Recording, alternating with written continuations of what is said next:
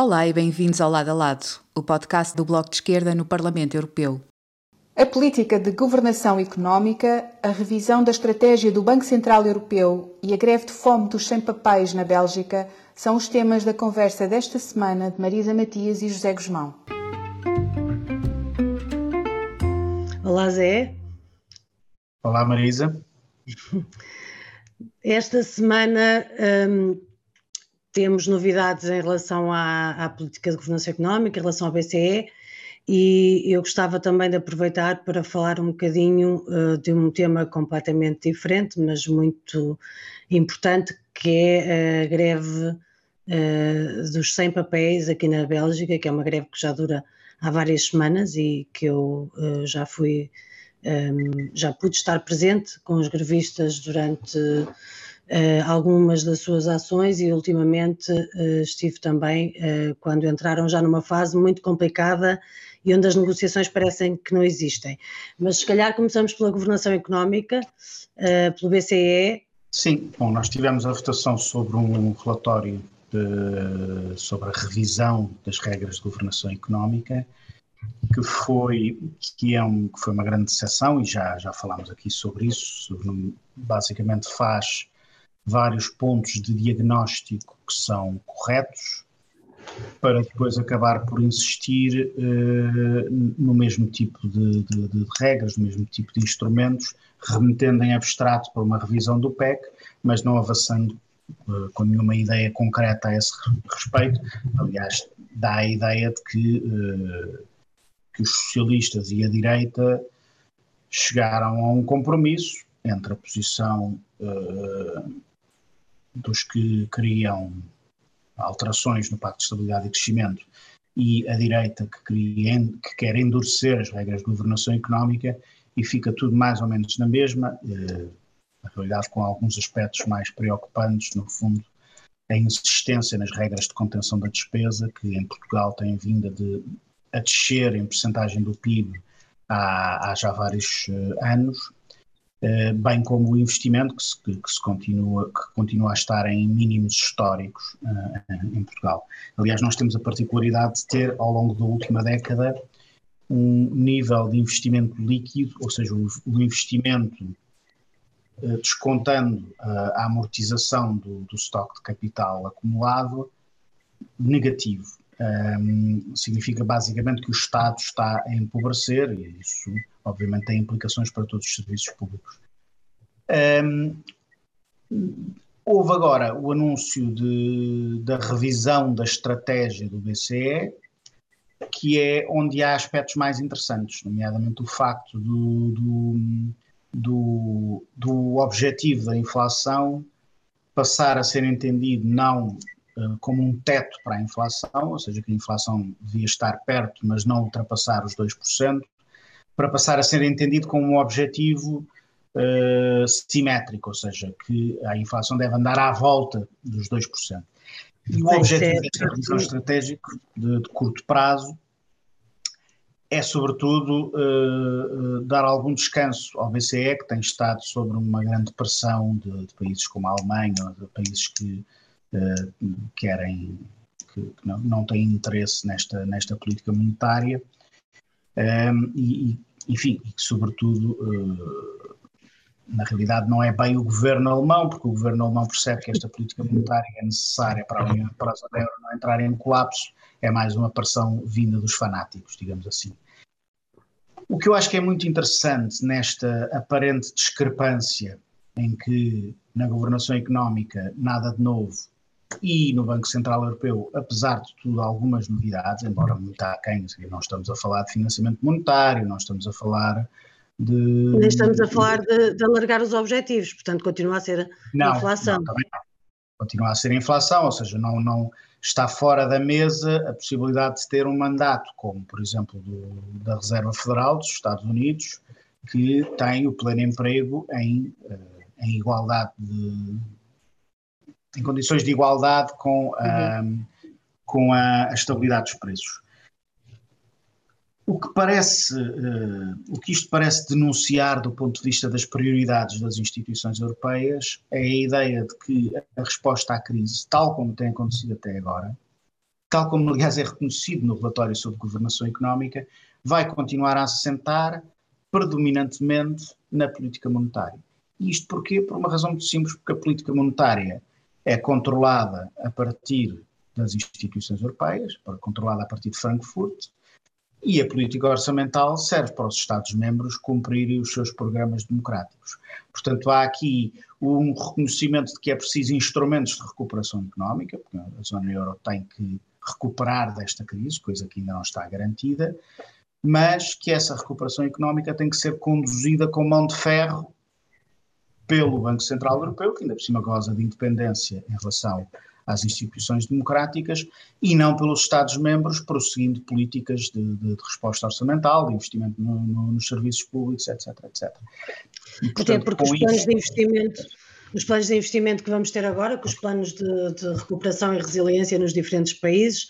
já têm, digamos, uma condicionalidade, não nos termos tradicionais, mas uma condicionalidade forte do ponto de vista das verbas, da utilização das verbas, do destino da utilização das verbas, não é? Condicionalidade relativa, por exemplo, à transição climática, condicionalidade relativa à transição digital, uh, e é nesse espaço que os Estados-membros podem uh, movimentar. Já não é, e portanto continua a reforçar-se um, aquilo que é o Mas poder. Mas continua o semestre europeu, ou seja, o os pagamentos do Fundo de Recuperação e Resiliência continuam condicionados ao cumprimento das uh, reformas estruturais previstas no quadro do semestre europeu, que são aquelas do costume, a desregulação do mercado de trabalho, uh, cortes na saúde, no caso específico português, estas são aquelas que têm marcado uh, mais os últimos, os últimos anos. Um, e, e, e é, é, muito evidente que esta revisão da estratégia do BCE é, está a ser avançada um pouco como alternativa a mudanças na governação económica. E isso é o que me parece mais preocupante, no que de resto é um documento que, apesar de tudo, apresenta alguns uh, progressos, mas a ideia, ideia que aliás está, é, é expressa pelo próprio BCE, que é nós precisamos de manter esta política monetária baseada em estímulos, porque muito em breve vamos ter que começar a apertar uh, com, com as políticas orçamentais dos Estados E esse é o sinal mais preocupante, aliás, talvez o pior aspecto, enfim, há vários aspectos maus, mas um dos piores aspectos do, do relatório da governação económica uh, é o facto de aceitar que em 2023 regressam as regras e aceitar também que as regras podem, podem voltar a entrar em vigor as regras antigas, ou seja, que poderemos vir a ter um regresso ao, ao, a, às regras do costume e não aquela que era a nossa proposta e a, a, ideia que defendemos, que era que só se deveria retomar as regras de governação económica quando nos entendêssemos sobre uma revisão do Pacto de Estabilidade e Crescimento, porque a União Europeia não pode ter regras que sempre que há uma crise têm que ser suspensas. Não faz. Exatamente. Exatamente. E estamos longe de ultrapassar a crise e já está toda a gente com muita vontade de voltar a essas regras, que é uma coisa também extraordinária. Um, em relação a outro tema que eu, que eu estava a falar no início, tem a ver com uh, uma greve de fome uh, que os sem papéis uh, na Bélgica estão a pôr em prática já há muitas semanas, uh, estamos a falar mais de 50 dias, uh, e uh, procura, de certa forma, tentar romper uma norma que, no quadro da legislação belga, só pode ser compreendida à luz da, da propensão que este país tem para o surrealismo. Infelizmente, não é só o surrealismo do ponto de vista da expressão artística, há também o surrealismo do ponto de vista do, do funcionamento do Estado, das instituições do Estado e, e, da forma como muitas vezes se lida com, com questões de direitos, e neste caso direitos laborais e direitos de residência. Uh, há pessoas neste país que nasceram aqui, eu conheci uma dessas pessoas que está em greve de fome, que tem 51 anos, nasceu na Bélgica, mas porque nasceu filha de um casal que não, não tinha a sua situação regularizada, não teve direito uh, a ser considerada uma cidadã belga, muito menos à, à, nacionalidade, e ao fim de 51 anos continua sem papéis. Um, e é uma pessoa que, ironia das ironias, trabalha e trabalhou toda a sua vida no Palácio da Justiça. Uh, o que se passa com esta pessoa uh, passa-se com muitas pessoas, são 150 mil pessoas que estão nessa circunstância. Obviamente não nasceram as 150 mil pessoas na Bélgica, mas todas as pessoas uh, que estamos a falar são pessoas que estão há mais de 10 anos a residir, a trabalhar e a pagar impostos na Bélgica e que não conseguem ter acesso a direitos políticos, não conseguem ter acesso a direitos sociais, porque uh, pura e simplesmente não existe uma lei com critérios. Uh, não deixa de ser curioso estarmos no, no país que serve de sede à União Europeia e que a legislação em relação à regularização de pessoas não tenha um único critério definido. Por exemplo, nós em Portugal podemos uh, criticar a lei e criticamos-la muitas vezes no que diz respeito a atribuir direitos de residência ou não a quem trabalha em Portugal, mas conseguimos debruçar-nos aos critérios, eh, perante os critérios que existem e criticar esses critérios e pedir para os critérios serem alargados ou o que seja. Na Bélgica, o poder de regularizar um trabalhador ou uma trabalhadora é um poder discricionário do ministro responsável. E, portanto, nos últimos 10 anos, também por instabilidade governativa, também por muita influência da extrema-direita, eh, que obviamente tem uma agenda eh, que procura criminalizar eh, as pessoas que, que, migraram, que emigraram para a Bélgica, a verdade é que nos últimos 10 anos não houve regularizações. E, portanto, as pessoas que estão nesta greve de fome, que são mais de 400, num universo de 150 mil, são pessoas que todos os anos enviam os seus dados uh, para poder ter regularização e, sem saberem por que razão, não têm resposta uh, a, esse, a esse pedido. Estamos a falar de pessoas que exercem funções em serviços públicos. Uh, quando eu estive, não a última vez, porque na última vez eles estavam com a greve de fome e de porta fechada, porque como já não lhes resta mais nada para negociar, estão a negociar com o seu próprio corpo, com a sua própria vida, portanto uma situação extrema. Uh, o, o, tempo que eu estive lá, estive lá com, com a, a, Adriana, com, com a Madalena, com o Vicente, estivemos lá uh, e no tempo que estivemos houve três pessoas a serem assistidas, porque obviamente começam a entrar em, em situações de paragem cardiorrespiratória, desmaios, etc. São muitos, muitos dias sem, sem comer e, portanto, já no limite da capacidade humana. E o ministro diz que se recusa a negociar com quem esteja em greve e, portanto, que até pode pensar na situação dos outros, mas que quem está em greve não terá direito a essa negociação. Mas na vez anterior, quando eu estive lá e que pude falar com eles e com elas, tinham colado em cada um dos seus postos um papel com a identificação das suas profissões, e estamos a falar de eh, enfermeiros, de engenheiros informáticos, de, enfim, todo, toda, todo a, a palete de, de, profissões que se possa considerar, com todos os níveis de formação possíveis,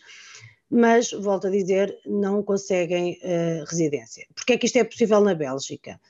Porque, ao contrário da generalidade dos países, uh, os caminhos sobre o direito de residência e os contratos e os descontos e os impostos e as reformas não se cruzam, porque na Bélgica quem gere as contas uh, do ponto de vista dos direitos laborais, do ponto de vista da, da, da, segurança social, dos descontos para a segurança social, etc., do ponto de vista da atribuição das reformas, são os sindicatos, não é o governo. Não é por acaso que a Bélgica consegue estar muitas vezes sem governo e uma das vezes muito mais do que um ano sem governo e uh, essa parte continua a funcionar porque não é gerida pelo governo. Mas quem gere, por outro lado, as, as, uh, os direitos de, de, residência é o governo. Uh, e, portanto, é possível neste país uma pessoa trabalhar a vida inteira, arrendar uma casa, pagar impostos e nunca chegar a ter direito de residência. Portanto, estar sempre sujeito. Trabalhar para o Estado. Trabalhar para o Estado, nas instituições públicas. Muitas das pessoas trabalham em instituições públicas e é possível serem forçadas a abandonar o país, serem repatriadas em qualquer momento, uh, porque, por simplesmente, uh, uh, não há uma autorização que é dada numa espécie de poder unipessoal que neste país é assim que funciona em relação à, à atribuição de residência. Portanto, é uma situação muito crítica. Nós temos acompanhado a situação relativa aos sem papéis na Bélgica desde que, que temos representação aqui no Parlamento. Uh, eu, uh, o Miguel Portas, a Alda Souza, sempre acompanhamos. Organizámos várias vezes visitas de, de sem papéis aqui ao Parlamento. Agora, infelizmente, não é possível por causa da, da, das limitações em termos de visitantes, mas é uma situação que não se move nem um milímetro. Portanto, aquilo que nós podemos fazer é pressão. E quem faz também pressão juntamente connosco uh, são os sindicatos, que obviamente um, não têm nenhuma vantagem em, em uh, ter trabalhadores e trabalhadoras que estão registados, estão registados na Segurança Social, mas que a qualquer momento podem ser expulsos do país uh, porque não têm direito de residência. E não há nenhuma cobertura mediática disto, que é uma coisa extraordinária. Um, é como se fossem invisíveis e é uma situação que se arrasta e obviamente uma situação que, que não, não pode de maneira nenhuma estar em linha com aquilo que possamos considerar aceitável. Uh, o que eles e elas nos dizem sempre é quem nos dera ter uma lei como a portuguesa, ou a francesa, ou a espanhola, ou fosse a que fosse, uma lei que nós pudéssemos criticar os critérios ou aceitar os critérios, mas neste caso não, nem sequer há, há critérios. E, portanto, é um, um, caso que está longe de ser resolvido e que, infelizmente, não tem merecido a atenção